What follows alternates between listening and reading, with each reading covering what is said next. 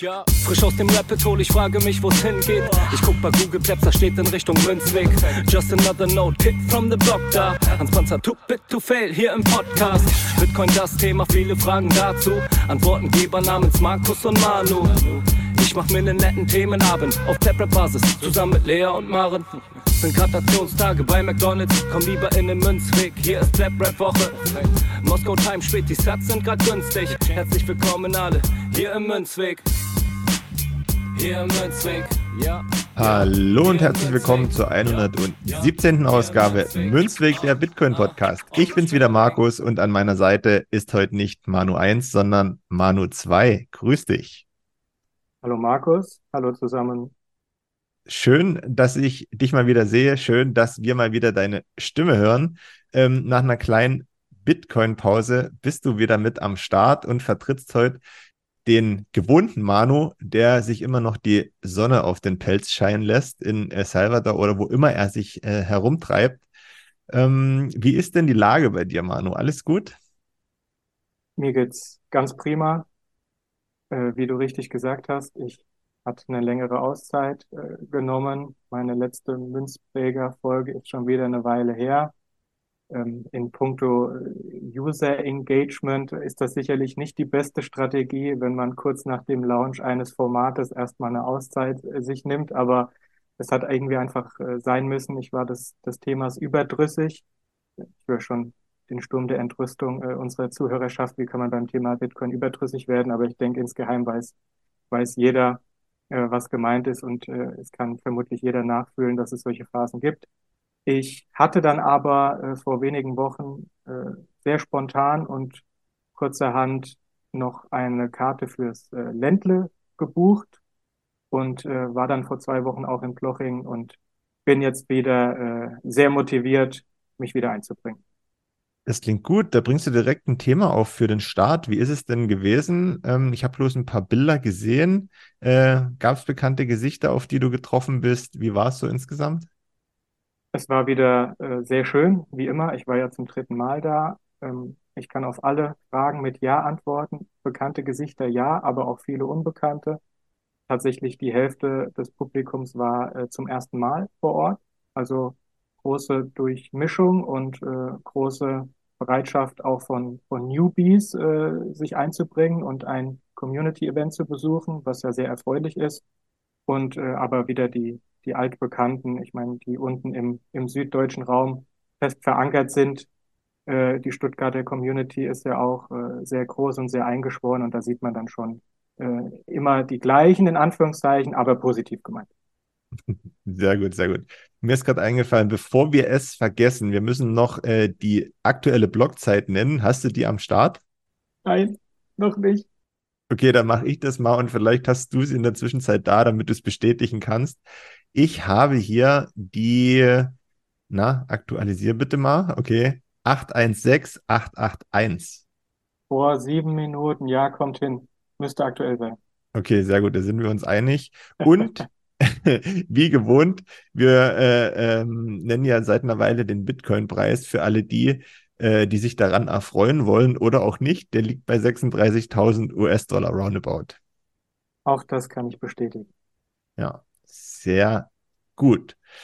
Bevor wir zum Thema des heutigen Tages kommen, steht noch etwas auf der Liste, was langsam oder sicher zur Gewohnheit geworden ist, nämlich, dass wir einen Blick auf eure Nachrichten und eure Spenden werfen. Es sind einige, ähm, ja, Spenden als auch Nachrichten bei uns eingegangen zu den vergangenen beiden Folgen. Einmal Manus Episode mit Nico Jilch und Diana, glaube ich, wenn ich das jetzt äh, richtig in Erinnerung habe, aus El Salvador.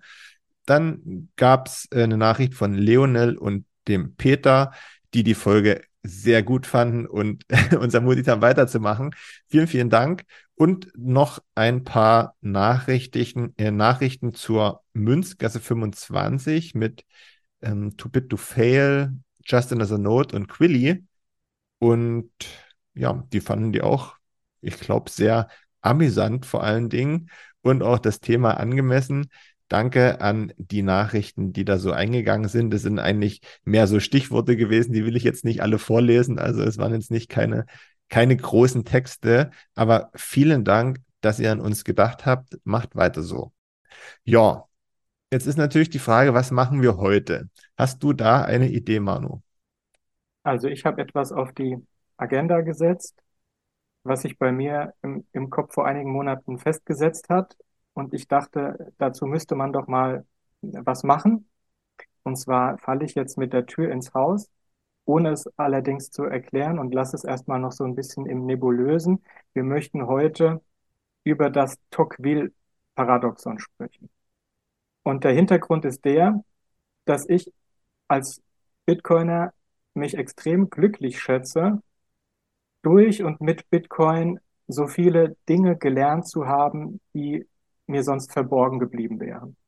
Vieles davon ist äh, im Bitcoiner Kreisen äh, geläufig und hat schon äh, Meme-Charakter, wie der äh, Cantillon-Effekt, der eigentlich nicht näher erklärt werden muss. Äh, für, für alle, die dies doch nicht äh, wissen sollten, äh, das ist der Effekt, dass sich eine steigende Geldmenge nicht gleichmäßig auf die Wirtschaft und die Wirtschaftsobjekte verteilt, sondern so Kaskaden und Tröpfchenweise äh, über die, die nah an der Geldquelle sitzen, äh, nach unten tröpfelt und deswegen ähm, unfaire und negative äh, Verteilungseffekte hat, weil die, die am Ende der in Anführungszeichen Nahrungskette äh, sitzen, äh, das Geld dann erst haben, wenn schon das Preisniveau angezogen ist.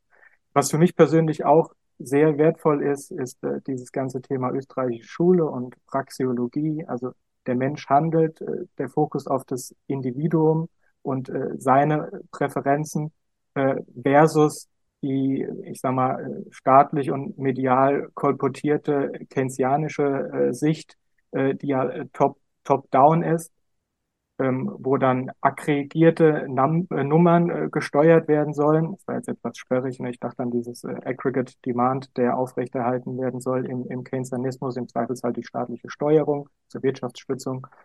Und ähm, das Gresham's Law äh, ist vielen ein Begriff, dass bei mehreren zugelassenen Währungen die Hardwährung gehortet wird und daher äh, die Weichwährung äh, vom Markt äh, verdrängt. Und daher durch die Weichwährung vom Markt verdrängt wird. Sorry, jetzt hatte ich einen Hänger. Äh, genau andersrum.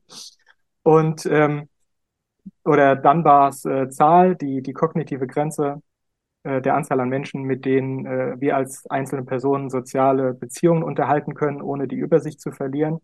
Und ich dachte, ähm, ich füge dieser Liste äh, doch noch ein, einen weiteren Effekt oder eine Beobachtung, nennen wir es Beobachtung, hinzu, nämlich das Tocqueville-Paradoxon und überlasse es dann äh, dem Zuhörer zu entscheiden, ob er oder sie das ebenfalls für spannend erachtet. Und jetzt ist die Spannung hoffentlich äh, äh, groß und dann möchte ich es auch mal äh, auflösen, was denn das Tocqueville-Paradoxon im Kern ist. Und zwar äh, bezeichnet ähm, dieses Paradoxon in der Soziologie das Phänomen, dass sich mit dem Abbau sozialer Ungerechtigkeiten gleichzeitig die Sensibilität gegenüber verbleibenden Ungerechtigkeiten und Ungleichheiten erhöht. Und ich finde, das ist etwas, was den Zeitgeist sehr gut trifft und wir das an diversen Stellen beobachten können. Ja, das Gute ist, glaube ich, dass dieses Phänomen jetzt mal einen Namen bekommt, weil es schon existiert. Ähm, ich denke, bei vielen ist das so im Kopf, was du gerade gesagt hast und was auch die Definition gut beschreibt. Ne? Soziale Ungerechtigkeiten sollen durch irgendwelche Maßnahmen abgebaut werden. Das sehen wir ja auch, wenn wir die Nachrichten noch verfolgen. Oder diejenigen, die sie noch verfolgen, die bekommen das mit. Und, und, und gleichzeitig nimmt dann, ja, auch so ein, kommt so ein gewisser Unmut dann auch äh, ans Tageslicht. Warum das so ist oder sein könnte, das werden wir vielleicht in den nächsten Minuten besprechen. Aber bevor wir dazu kommen, sollten wir vielleicht noch mal kurz sagen, wer dieser äh, Herr Tocqueville gewesen ist. Der hat ja einen ganz schillernden Namen. Alexis Charles Henri Maurice Clérel de Tocqueville. Also es ist ein Franzose, der 1805 geboren wurde und Publizist, Politiker und Historiker gewesen ist und als Begründer der vergleichenden Politikwissenschaft gilt. Aus dem Vorgespräch habe ich erfahren, weil du das dann noch äh, zusätzlich erwähnt hattest, ist der Tocqueville in eine adlige Familie hineingeboren worden. Ähm, das bedeutet, er hatte ja vielleicht eine gewisse Prägung von Anfang an mitbekommen. Ja, denke ich schon. Also, äh, was wir jetzt gesagt haben über den Herrn, man könnte jetzt äh, schnell denken, äh, Sodom und Gomorra, äh, Politiker, äh, Adliger, äh, Franzose, die sind ja bekannt für ihren Etatismus. Also, was soll dabei rumgekommen sein? Was soll der denn Großes an intellektueller Leistung uns mitgegeben haben? Aber tatsächlich hat er so ähm, Mitte der 1800er, 1830, 1840 eben äh, mit seinen ganzen äh, Vorprägungen, dass er ja als, als äh, Adliger dann in den äh, neuen äh, Demokratien, zumindest der amerikanischen äh, Demokratie, äh, ja sein, sein, sein Status, sein Geburtsrecht äh, dahingehend eingebüßt hat, als dass ja alle anderen jetzt ebenfalls vor dem Gesetz äh, gleich sind und er als Blaublütiger nicht mehr gleicher ist. Er hat sich aber diese jungen Demokratien äh, kritisch angesehen. Die französische Revolution äh, lief ja insgesamt wenig äh, erfolgreich. Die, die Demokratie ist ja sehr schnell ähm, wieder äh, gekippt äh, mit den diversen Napoleons, die sich angeschlossen haben. Aber in den USA hat sich eine, eine waschechte Demokratie entwickelt und das auch erfolgreich. Und das hat er ähm, untersucht und ist da dann eigentlich auch vom, vom ich, ich sage jetzt mal, äh, ganz äh, keck vom, vom Saulus zum Paulus geworden, also hat dann große, große Freude an dieser jungen, äh, wehrhaften Demokratie äh, gefunden und hat auch Unterschiede zu Zentraleuropa herausgearbeitet. Ihm ist nämlich schon damals aufgefallen, ein großer Erfolgsfaktor ist diese individuelle Freiheit, diese, diese Machermentalität, diese Eigenverantwortung und diese Aufbruchsstimmung, die äh, die junge amerikanische Demokratie hatte. Und gut, das sind ja äh, zeitlose, äh, positive Charakteristiken, äh, die man ja so heute immer noch als Erfolgsfaktoren identifizieren kann. Ähm, er war wahrscheinlich jetzt nicht der absolute Saubermann, das muss man auch mal sagen. Ähm, Stichwort äh, Kolonialität und so weiter und so fort. Ich glaube, da hat er auch eine Aktie dran gehabt und das fand er auch nicht ganz so schlecht. Wer da mehr wissen will, klickt gerne in, äh, auf den Link unter der Folge. Da könnt ihr euch noch ein bisschen mehr zu dem Herrn belesen. Äh, wir wollen jetzt aber nicht die Folge mit dem Lebenslauf füllen, sondern eher mit dem Paradoxon, dass er ja per Definition wahrscheinlich mit begründet hat. Ja, also zum einen, sorry, dass ich jetzt noch mal eine, eine Schleife drehe, bevor ich konkret draufkomme, aber ich, ich finde es einfach ähm, immer wieder ähm, immer wieder begeistert es mich, in der Vergangenheit zu wühlen und dann Kenntnis davon zu erlangen, dass zu ähm, Fragen, die im Hier und Jetzt äh, sehr äh, hektisch und äh, sehr äh, kontrovers diskutiert werden, es in der Vergangenheit von äh, Wortmeldungen von ganz schlauen, äh, ganz reflektierten Leuten gibt, die das alles schon mal durchgespielt haben, alles schon mal modelliert haben, dazu ihre Erkenntnisse äh, zu Papier gebracht haben. Aber es weiß halt einfach keiner oder es wissen zu wenige. Es ist irgendwie äh, über die Zeit äh, verloren gegangen. Und ähm, als kritische äh, Bitcoiner äh, finden wir ab und zu mal äh, so, so eine Perle in der Vergangenheit. Und ich denke, für uns als Gesellschaft ist es äh, total wichtig, das wieder auf die Agenda zu rücken ähm, dass nur weil wir im Hier und Jetzt äh, nicht uns bewusst sind, dass es für aktuelle Probleme vielleicht schon gute Lösungen, die in der Vergangenheit ausgearbeitet wurden, parat sind. Das ist ganz wichtig und äh, das wird so ein bisschen in der Wissenschaft auch als äh, zirkulärer Erkenntnisgewinn beschrieben, dass wir manche Sachen eben einfach immer wieder lernen müssen und uns oft wehren, aus der Geschichte zu lernen, aber äh, ganz oft äh, dann doch äh, dieser Gedanke siegt und wir uns dann doch zurückbesinnen auf, auf schlaue Leute, auf deren, auf die Riesen, auf deren Schultern wir stehen. Man muss ja fast sagen, dass das leider so ist, oder? Weil ansonsten könnte man sich ja auch viel Zeit, viel Geld und viel äh, Schweiß und Tränen sparen, indem man alles wieder von vorn und neu auflegt, was auch in der Vergangenheit äh, schon nicht funktioniert hat, zumindest nicht auf Dauer. Ähm, aber wir gucken mal rein. Ja, genau. Und zwar, ich hatte schon gesagt, meiner Meinung nach trifft dieses diese, diese Feststellung oder diese These, äh, den Zeitgeist, den wir in, in Zentraleuropa im, äh, in den 2020er Jahren bislang vorfinden, nämlich die Situation, äh, der Staat äh, greift stark ins äh, Wirtschafts- und Sozialleben ein, er verteilt äh, monetär um, er präsentiert sich als äh, Schützer von Minderheiten, er setzt sich aktiv gegen Diskriminierung ein. Und trotzdem ist irgendwie keiner glücklich. Das ist so mein Eindruck. Also die, von denen es genommen wird, da kann ich ja jetzt noch verstehen, also jetzt äh, bezogen auf die monetäre Umverteilung, dass denen, die es genommen wird, äh, dass die wenig begeistert sind. Das ist jetzt irgendwie noch gut nachvollziehbar. Aber meine Wahrnehmung ist, dass auch äh, die, die Transferempfänger sind, irgendwie sehr selbstbewusst ihre Interessen vertreten und das Gefühl haben, ach, da geht doch noch mehr. Und diese ganze Debatte und was wir sehen auf politischer Ebene, äh, rund um ähm, Bürgergeld oder Geld und Gesundheitsdienstleistungen für Flüchtlinge, äh, die Gender-Debatte und alles drumherum. Ähm, das sind alles so Punkte, bei denen denke ich so an den, den Ausspruch von unserem ehemaligen Außenminister Guido Westerwelle, würde das so in die Kategorie spätrömische Dekadenz verorten. Äh, verzeiht's mir, da darf jeder eine andere Meinung zu haben. Und äh, diese ganzen ähm, Debatten äh, sind so, so Nebelkerzen und so, so, so Scheingefechte. Äh, und da wird extrem viel Energie von Staat und von Medien reingesteckt, aber mit, mit ganz wenig äh, Output meinerseits. Und gleichzeitig lenkt es natürlich irgendwie vom, vom Elefanten im Raum ab, dass äh, wir halt ganz andere Probleme haben. Das ist unbedingt so.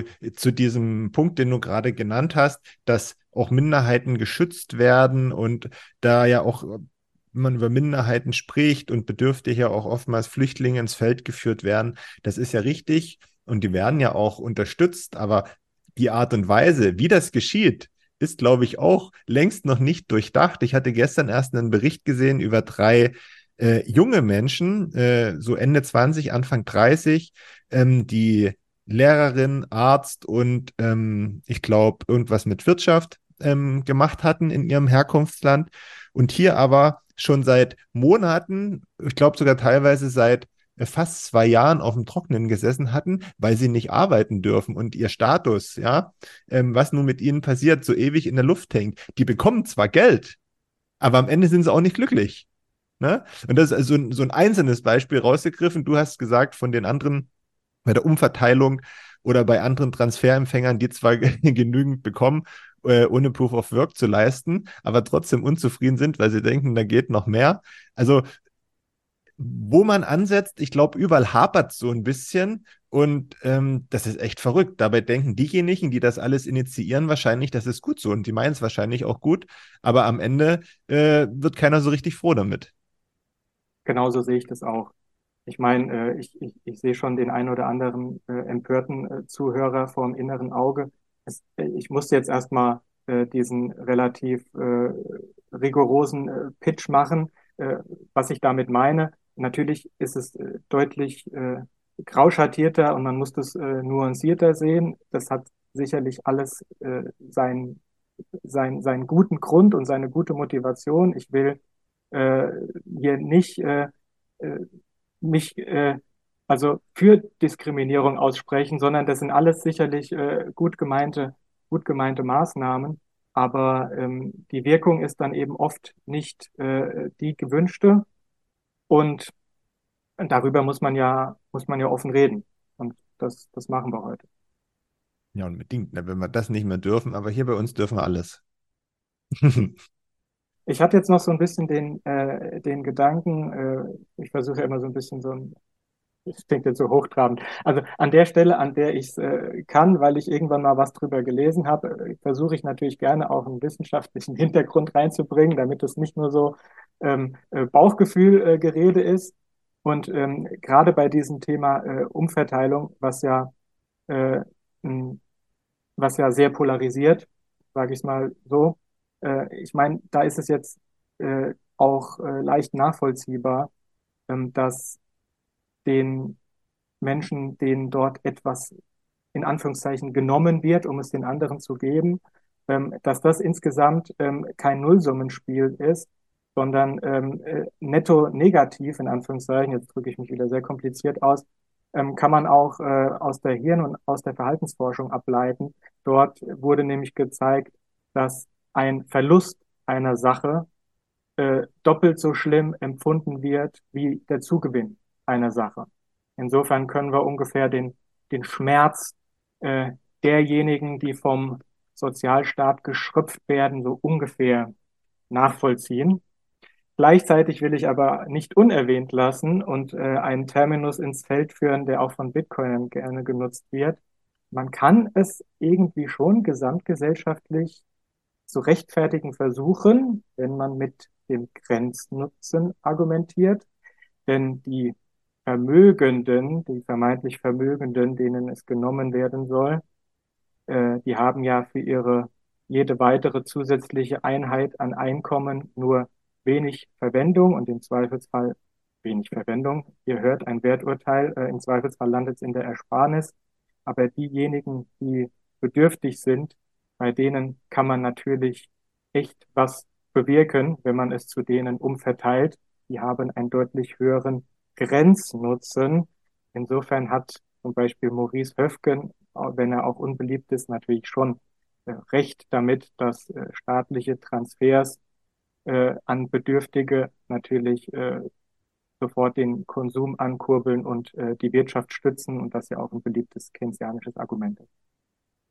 Ja, bei dem Thema könnte man natürlich unendlich diskutieren, warum, wieso, weshalb und ob das gut und oder, oder ob das schlecht ist, aber das müssen wir, glaube ich, nicht machen, weil da kommen wir zu keinem, zu keinem richtigen Schluss oder zumindest nur zu dem Schluss, zu dem wir immer kommen. Und, und, und der ist ja hinlänglich bekannt. Aber wenn wir jetzt nochmal zurückgehen auf, auf, auf diesen Fakt, dass sich beim Abbau sozialer Ungerechtigkeiten gleichzeitig die Sensibilität auf die noch bestehenden Ungleichheiten erhöhen. Wie kann man denn oder wie könnte man denn, du hast dir sicherlich Gedanken darüber gemacht, dann dagegen, dagegen vorgehen oder, oder was ist denn zu tun, damit das nicht dazu kommt? Weil es ist ja logisch, wenn, wenn aus einer ganz großen Masse, wenn die, wenn die immer kleiner wird, dann schärft sich ja automatisch der Blick auf das, was noch verbleibt. Genau. Aber was machen, was machen wir denn da? Ich, ähm, ich weiß nicht, ob es da eine Lösung zu gibt. Ich denke, das ist ein Phänomen, was es ähm, zu akzeptieren und damit umzugehen gilt. Denn ähm, letztendlich ist ja das, das Endziel und ich sage mal die feuchten Träume der Sozialisten dann die komplette Umverteilung und, und die Gleichheit, ähm, von der wir ähm, aus Theorie, genannt seien unter anderem Ludwig von Mises und Hayek, äh, wissen, äh, dass er uns, äh, dass er der Sozialismus äh, uns in die Knechtschaft führt und auch aus äh, zahlreicher Praxis, äh, benannt sei die ehemalige Sowjetunion oder auch zahlreiche sozialistische Experimente in Südamerika. Also Sozialismus ist in Theorie und in Praxis eigentlich äh, ausreichend widerlegt. Äh, trotzdem liebäugeln immer mal wieder Intellektuelle damit und es ist irgendwie so ein Evergreen und äh, der, der Sozialismus als, als Utopie ist nicht tot zu kriegen. Aber ich meine, das wäre ja der, der, der, End, der Endstatus, die, die absolute äh, finanzielle Gleichheit, von der wir wissen, dass sie äh, operativ nicht gut umsetzbar ist und am Ende auch nicht erfolgsversprechend ist, weil sie den Leistungs Leistungseinreiz äh, ins Bodenlose fallen lässt.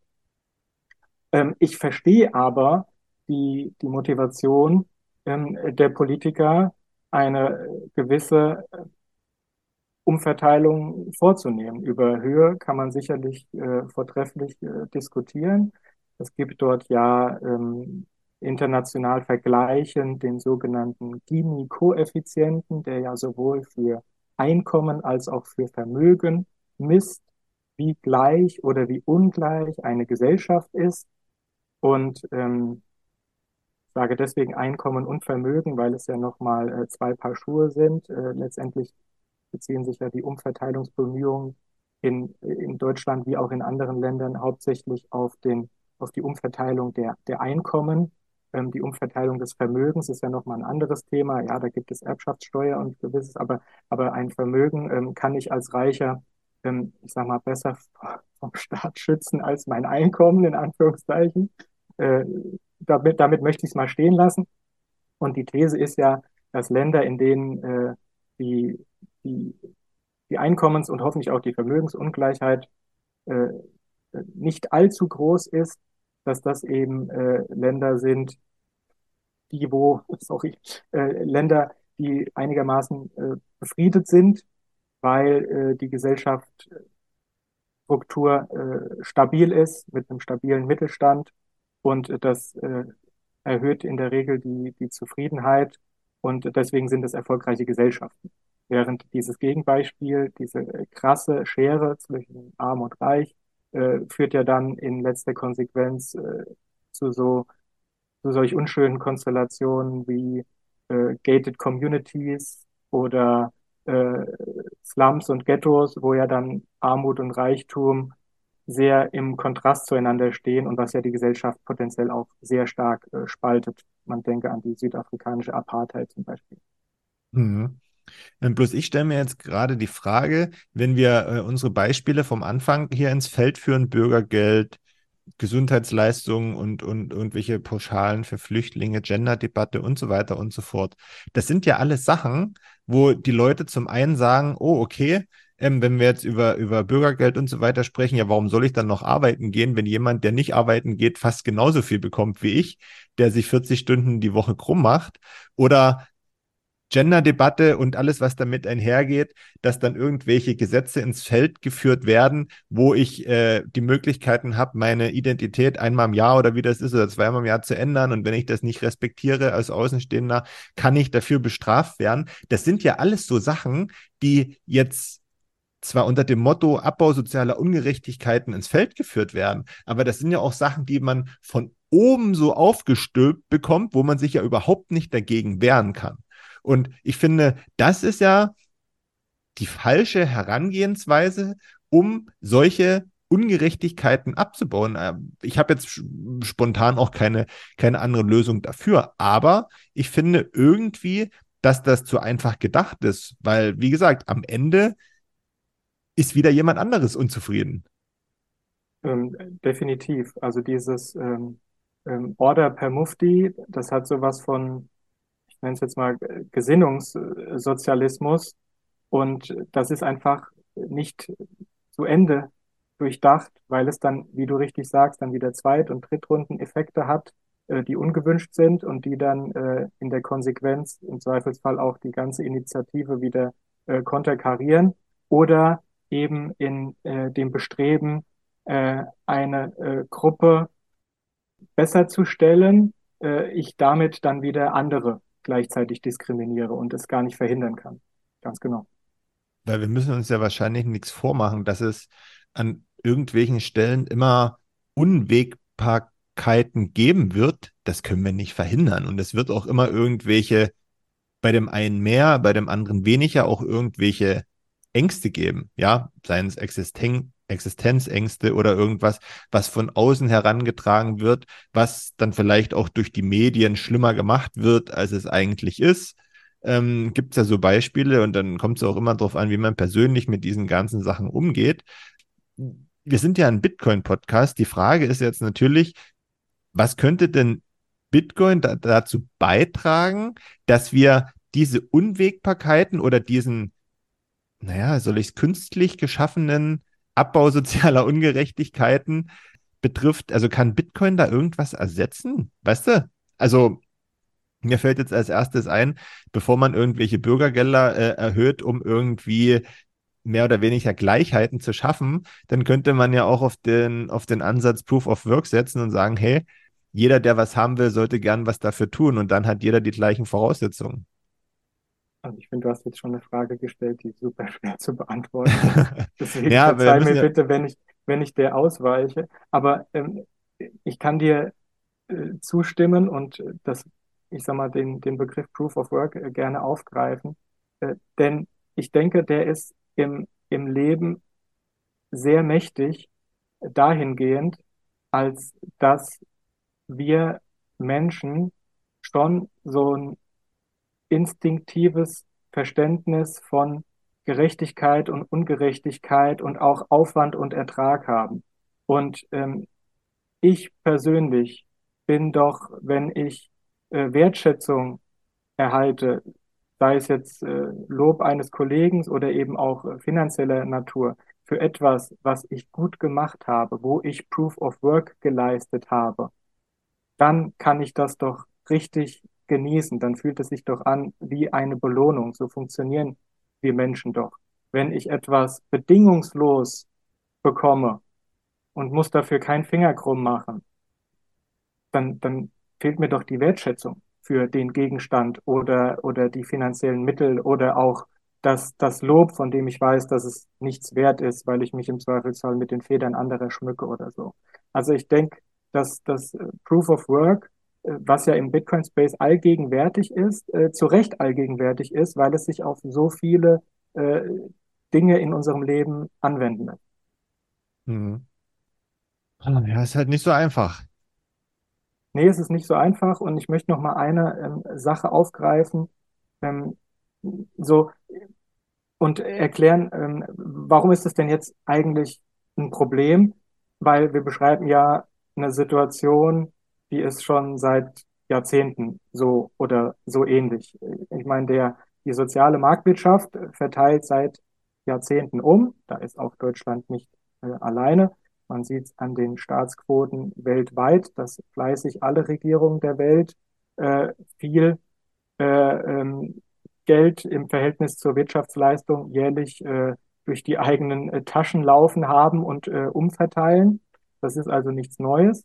Und auch die, die jeweiligen Modethemen ihrer Zeit äh, werden ja politisch und medial äh, bespielt äh, und Jetzt habe ich leider kein Beispiel parat, aber weil wir uns jetzt über, im Zweifelsfall über Gender-Debatten aufregen, ähm, haben wir uns halt vor 10 oder 20 Jahren über andere Sachen aufgeregt. Also es liegt ja auch irgendwie in der menschlichen Natur, sich über Sachen aufzuregen. Also wenn man nicht schimpfen kann, ist ja der Mensch irgendwie nicht glücklich.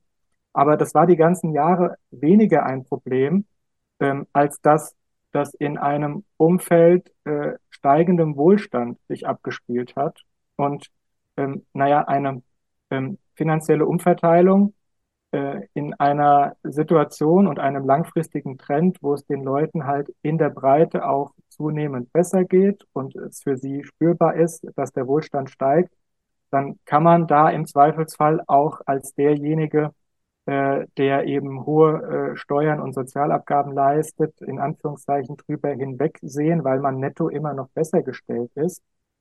Aber der umzuverteilende Kuchen wächst nicht mehr und es ist zu befürchten, aus diversen Gründen, die wir hier nicht alle breitreten wollen und müssen, dass er in Zukunft schrumpfen könnte. Deswegen steigt die Brisanz der Thematik enorm.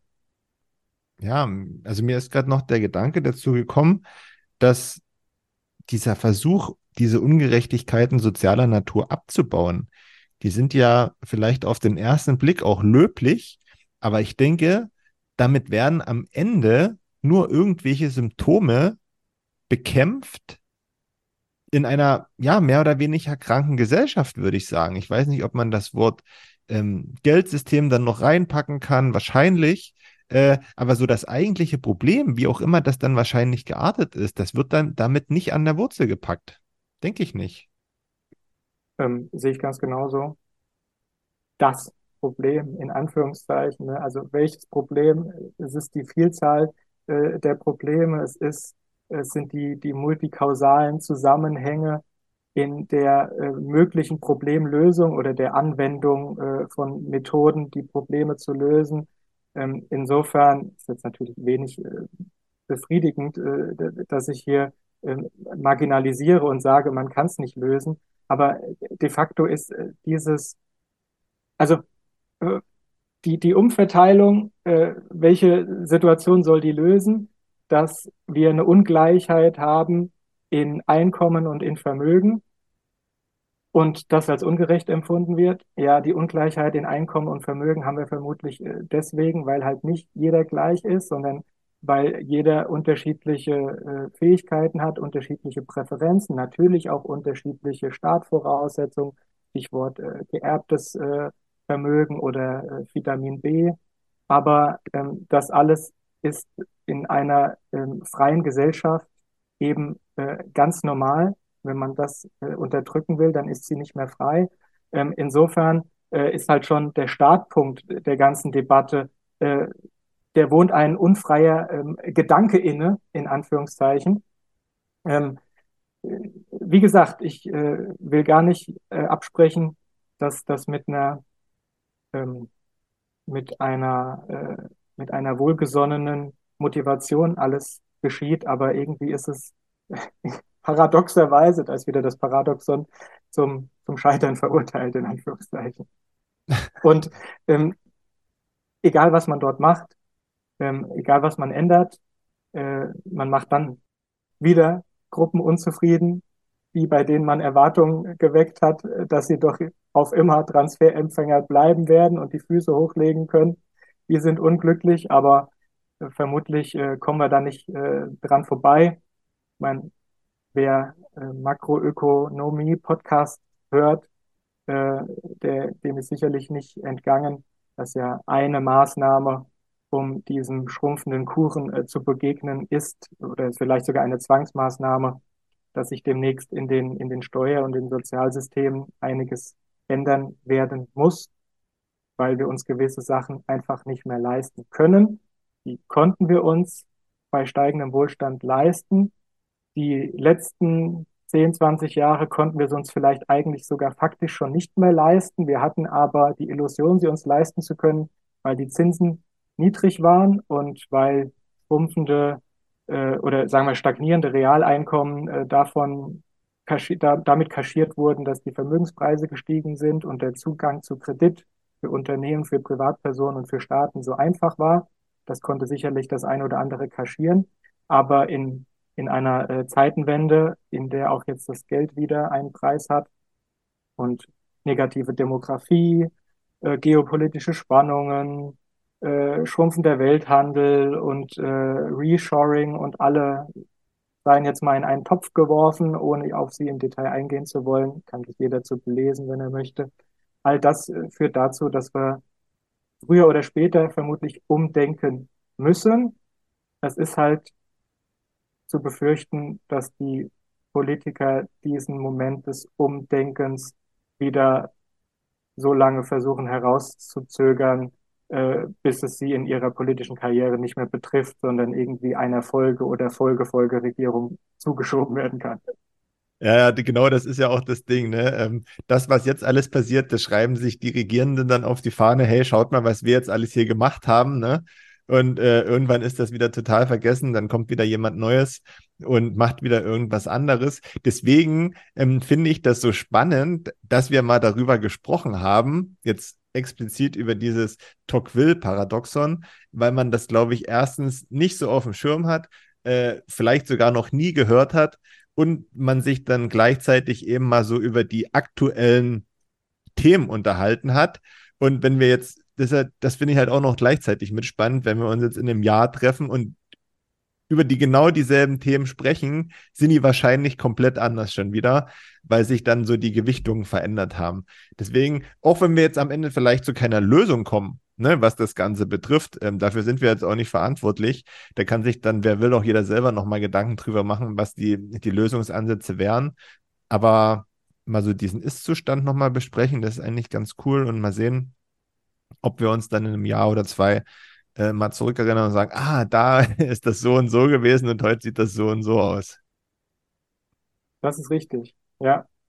Und äh, was mich auch so ein bisschen, bisschen umtreibt, ist äh, die, die Feststellung oder, oder die Wahrnehmung meinerseits, dass sich natürlich in, in einer sich abzeichnenden ähm, Situation, dass der umzuverteilende Kuchen äh, stagniert oder möglicherweise schrumpft und dann die Verteilungskämpfe äh, beginnen und dann auch die, die Unzufriedenheit äh, breitere Bevölkerungsschichten ergreift, dann sehe ich natürlich schon die Gefahr eines, ich sag mal, politischen und medialen Ablenkungsprozesses Wahlkampfmanövers, dass man dann irgendwie äh, ein anderes Thema ähm, hochstilisiert und dann zum Kampfbegriff macht und dann, wie es ja auch äh, sich aktuell schon so ein bisschen andeutet. Ich meine, viele, viele Maßnahmen, die getroffen wurden und die ja ähm, Wohlstand äh, vernichten, also sie, ihn auf jeden Fall nicht erhöhen, äh, sind ja unter dem Deckmantel des, des Klimaschutzes, also klimafreundlicher Umbau der Wirtschaft, womit ja bestehender Kapitalstock ähm, quasi per Dekret entwertet wird, weil, was weiß ich, man darf keine Gasheizung mehr kaufen, sondern braucht jetzt irgendeine Wärmepumpe und die kostet ein Schweinegeld und es hat ja riesen Auswirkungen auf die Wirtschaft. Also ähm, es macht mir so ein bisschen äh, Sorge, dass man dort äh, dann erfinderisch werden wird und dann äh, die, die, die so ein bisschen ideologisch dann äh, gesellschaftliche Ziele formuliert, die es wert sind, diese ganzen Opfer zu bringen. Und äh, ganz schrecklich ist ja auch das von Merkel eingeführte Alternativlos. Also Politik sollte und darf nie alternativlos sein. Es ist mir eigentlich ein Rätsel, dass sich die Leute über diesen Terminus und diesen, diesen Ausspruch ihrerseits nicht noch, nicht noch viel stärker aufregen, weil mich, mich regt das tierisch auf. Und ähm, wir müssen, wir müssen wachbar bleiben wach, wach, wachbar, sorry, wir müssen wachsam bleiben und äh, im Zweifelsfall dann äh, auch die, äh, die, die sogenannte äh, wehrhafte Demokratie im Zweifelsfall auch wirklich mal wortwörtlich wehrhaft verteidigen. Aber das ist jetzt schon wieder so ein dystopischer Ausblick. Und das war kein Aufruf, ja, nicht das genau. ja. Ähm, du hattest zum Schluss ja noch was aufgeschrieben. Ich weiß nicht, ob das jetzt thematisch noch reinpasst. Einen kleinen Exkurs. Ähm, müsste das noch aufgreifen? Also ich habe hier so einiges äh, mit aufgenommen. Wir haben jetzt nicht alles besprochen, aber das ist gar nicht äh, wichtig, weil das ist gar nicht schlimm. Das wäre nur so eine Ideensammlung. Ich hatte mich ähm, die letzten Tage damit beschäftigt, dass die Kreditanstalt für Wiederaufbau dieses Jahr, und zwar in, glaube ich, zwei Wochen, ihr 75-jähriges Jubiläum feiert. Hatte dazu auch einen Tweet gemacht. Äh, das äh, Feedback war unterwältigend. Insofern denke ich, dass es äh, die Leute nicht so interessiert, wie es mich interessiert. Und ich hatte dort wieder eine, eine, eine, falsche Wahrnehmung, ähm, was, was der Markt spannend finden könnte. Mhm. Und habe meine Meinung da projiziert. Aber ähm, äh, lange Rede, kurzer Sinn. Äh, letztendlich ist die Kreditanstalt für Wiederaufbau ja auch so eine ähm, Institution, die ihren ursprünglichen ähm, Geschäftszweck äh, lange erfüllt hat, aber dann trotzdem nicht zu den Akten gelegt wurde, wie auch der IWF oder die Weltbank, die ja dann auch sich neue Aufgaben geschaffen haben. Und so ist es mit der KfW auch. Die wurde 1948 ins Leben gerufen, um äh, die Gelder des Marshallplans äh, zu allokieren. Deswegen auch Kreditanstalt für Wiederaufbau. Äh, nun ja, also 75 Jahre später kann eigentlich vom industriellen Wiederaufbau keine Rede sein. Na gut, wir, wir gehen gerade medial die De Deindustrialisierung Deutschlands durch. Also vielleicht wird es in ein paar Jahren wieder ein Thema sein, dass wir da wieder was aufbauen müssen, aber äh, kleiner Scherz am Rande. Ähm, diese Institution, um auf die KfW zurückzukommen, hat die letzten Jahre eine wahre Renaissance erfahren und äh, ist nach Bilanzsumme mittlerweile die drittgrößte Bank Deutschlands. Die Bilanzsumme hat sich äh, in den, in den letzten 20 Jahren äh, mehr als verdoppelt auf mittlerweile 555 Milliarden äh, Euro. Äh, und sie agiert de facto als die Verlängerung staatlicher Subventionspolitik und äh, geht da gerne mal auf die Website, wenn euch das interessiert. Ähm, da gibt's Förderprogramme äh, für, für alles Mögliche. Ähm, also da wird die, die staatliche Agenda der, der Energiewende und äh, barrierefreies Wohnen und, äh, und Sol Solarkraftwerke zu Hause und äh, natürlich aber auch Studienkredite, Wohnungsbau. Also äh, der Strauß an Dienstleistungen, äh, der ist dort, äh, der ist sehr umfangreich und der ist sukzessive gewachsen die letzten Jahre. Und ähm, wenn ihr noch was äh, für Weihnachten sucht, dann guckt da doch mal äh, vorbei. Da findet eigentlich jeder was. ähm, kriegst du jetzt Geld dafür? Äh, genau, also mal, äh, klick bitte auf den ähm, Affiliate-Link. Äh, ich bin äh, freier Mitarbeiter und ähm, freue mich über jeden Euro, der reinkommt. Nein, Spaß beiseite. Ich habe äh, mehrere Bekannte, die bei der KfW arbeiten, aber ich habe da persönlich keinen finanziellen Stake drin. Nein. Okay, ich kenne tatsächlich auch jemanden aus der Family, der bei der KfW arbeitet. Ja. Und ich habe da auch so meine Beziehung hin. Naja, äh, anderes Thema. ja, was haben wir heute gemacht? Wir haben halt wieder so einen, ja, mehr oder weniger bunten Strauß für euch präsentiert und sind am Ende beim Tocqueville-Paradoxon rausgekommen. Ich denke, wir haben es versucht und am Ende sogar ganz gut hinbekommen, das Thema darzustellen. Wie gesagt, wenn ihr noch mehr dazu wissen wollt, dann schmeißt einfach mal Google an. Ich denke, so eine Podcast-Folge ist einfach zu kurz, um das alles, was da so vielleicht auch gedanklich dahinter steckt, ähm, rauszuarbeiten. Wir haben es eben probiert, mal mit den, mit den aktuellen Themen zu füllen, um es anschaulicher zu machen. Schaut einfach mal nach, wenn es euch interessiert. Ja, und ansonsten, Manu, vielen Dank dir für deine Zeit, vielen Dank fürs Thema und die Einblicke. Ähm, ich hoffe, wir sehen uns mal wieder. Das hoffe ich auch. Und an euch da draußen viel Spaß beim Hören oder ich hoffe, ihr hattet viel Spaß beim Hören. Eine schöne nächste Woche und dann bis spätestens zum nächsten Sonntag. Macht's gut. Ciao, ciao.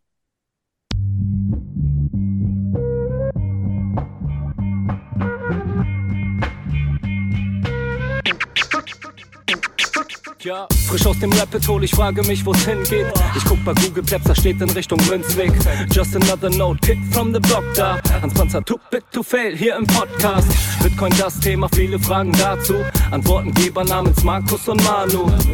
Ich mach mir nen netten Themenabend auf Taprap-Basis, zusammen mit Lea und Maren. Sind bei McDonalds, komm lieber in den Münzweg, hier ist Plap-Rap-Woche.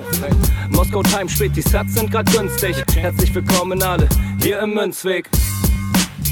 Hier im Münzweg, ja, ja, hier im Münzweg, ja, ja, hier im Münzweg, ah, ah, Orange Pilling. Es ist Pleb, Rap, Weed, Manu, Markus haben eingeladen, direkt angenommen, lassen die uns noch nicht zweimal sagen, was ist Bitcoin eigentlich? Lass es uns zusammen erfahren, Leas offene Fragen, er hat von Tubit und Maren. In der Münzgasse wird klar, worum es um Bitcoin geht. Es sind die Individuen und was sie bewegt. Alles freiwillig für uns selber ausgewählt, freiwillig den Pfad verändert, weg von diesem Fiat-Weg. Im Münzweg ist unergründlich der Weg das Ziel, scheinbar endlos und kurvig, Flussverlauf von Nil. Das Wissensangebot mittlerweile unendlich viel, nur du löst das Oracle-Problem, denn du machst Bitcoin real. Pierce in einem Netzwerk, bleibst together strong, Synergie, Kettenreaktion wie atomare Bomben, meine Revolution, um friedliches Geld zu bekommen. Viele Münzwege führen zum Glück dezentral gewonnen. Hier Münzweg, ja, ja, hier im Münzweg, ja, ja, hier im Münzweg, ah, ah, Orange Ich Pilling. sehe ein Blockzeichen am Himmel, Einsatz für den Doktor. Bei einem großer Notfall, steig in den Helikopter. Adresse Münzweg 21, Orange Pilze, Medizinkoffer. Take off, Alter. Digga, Digga, Beat.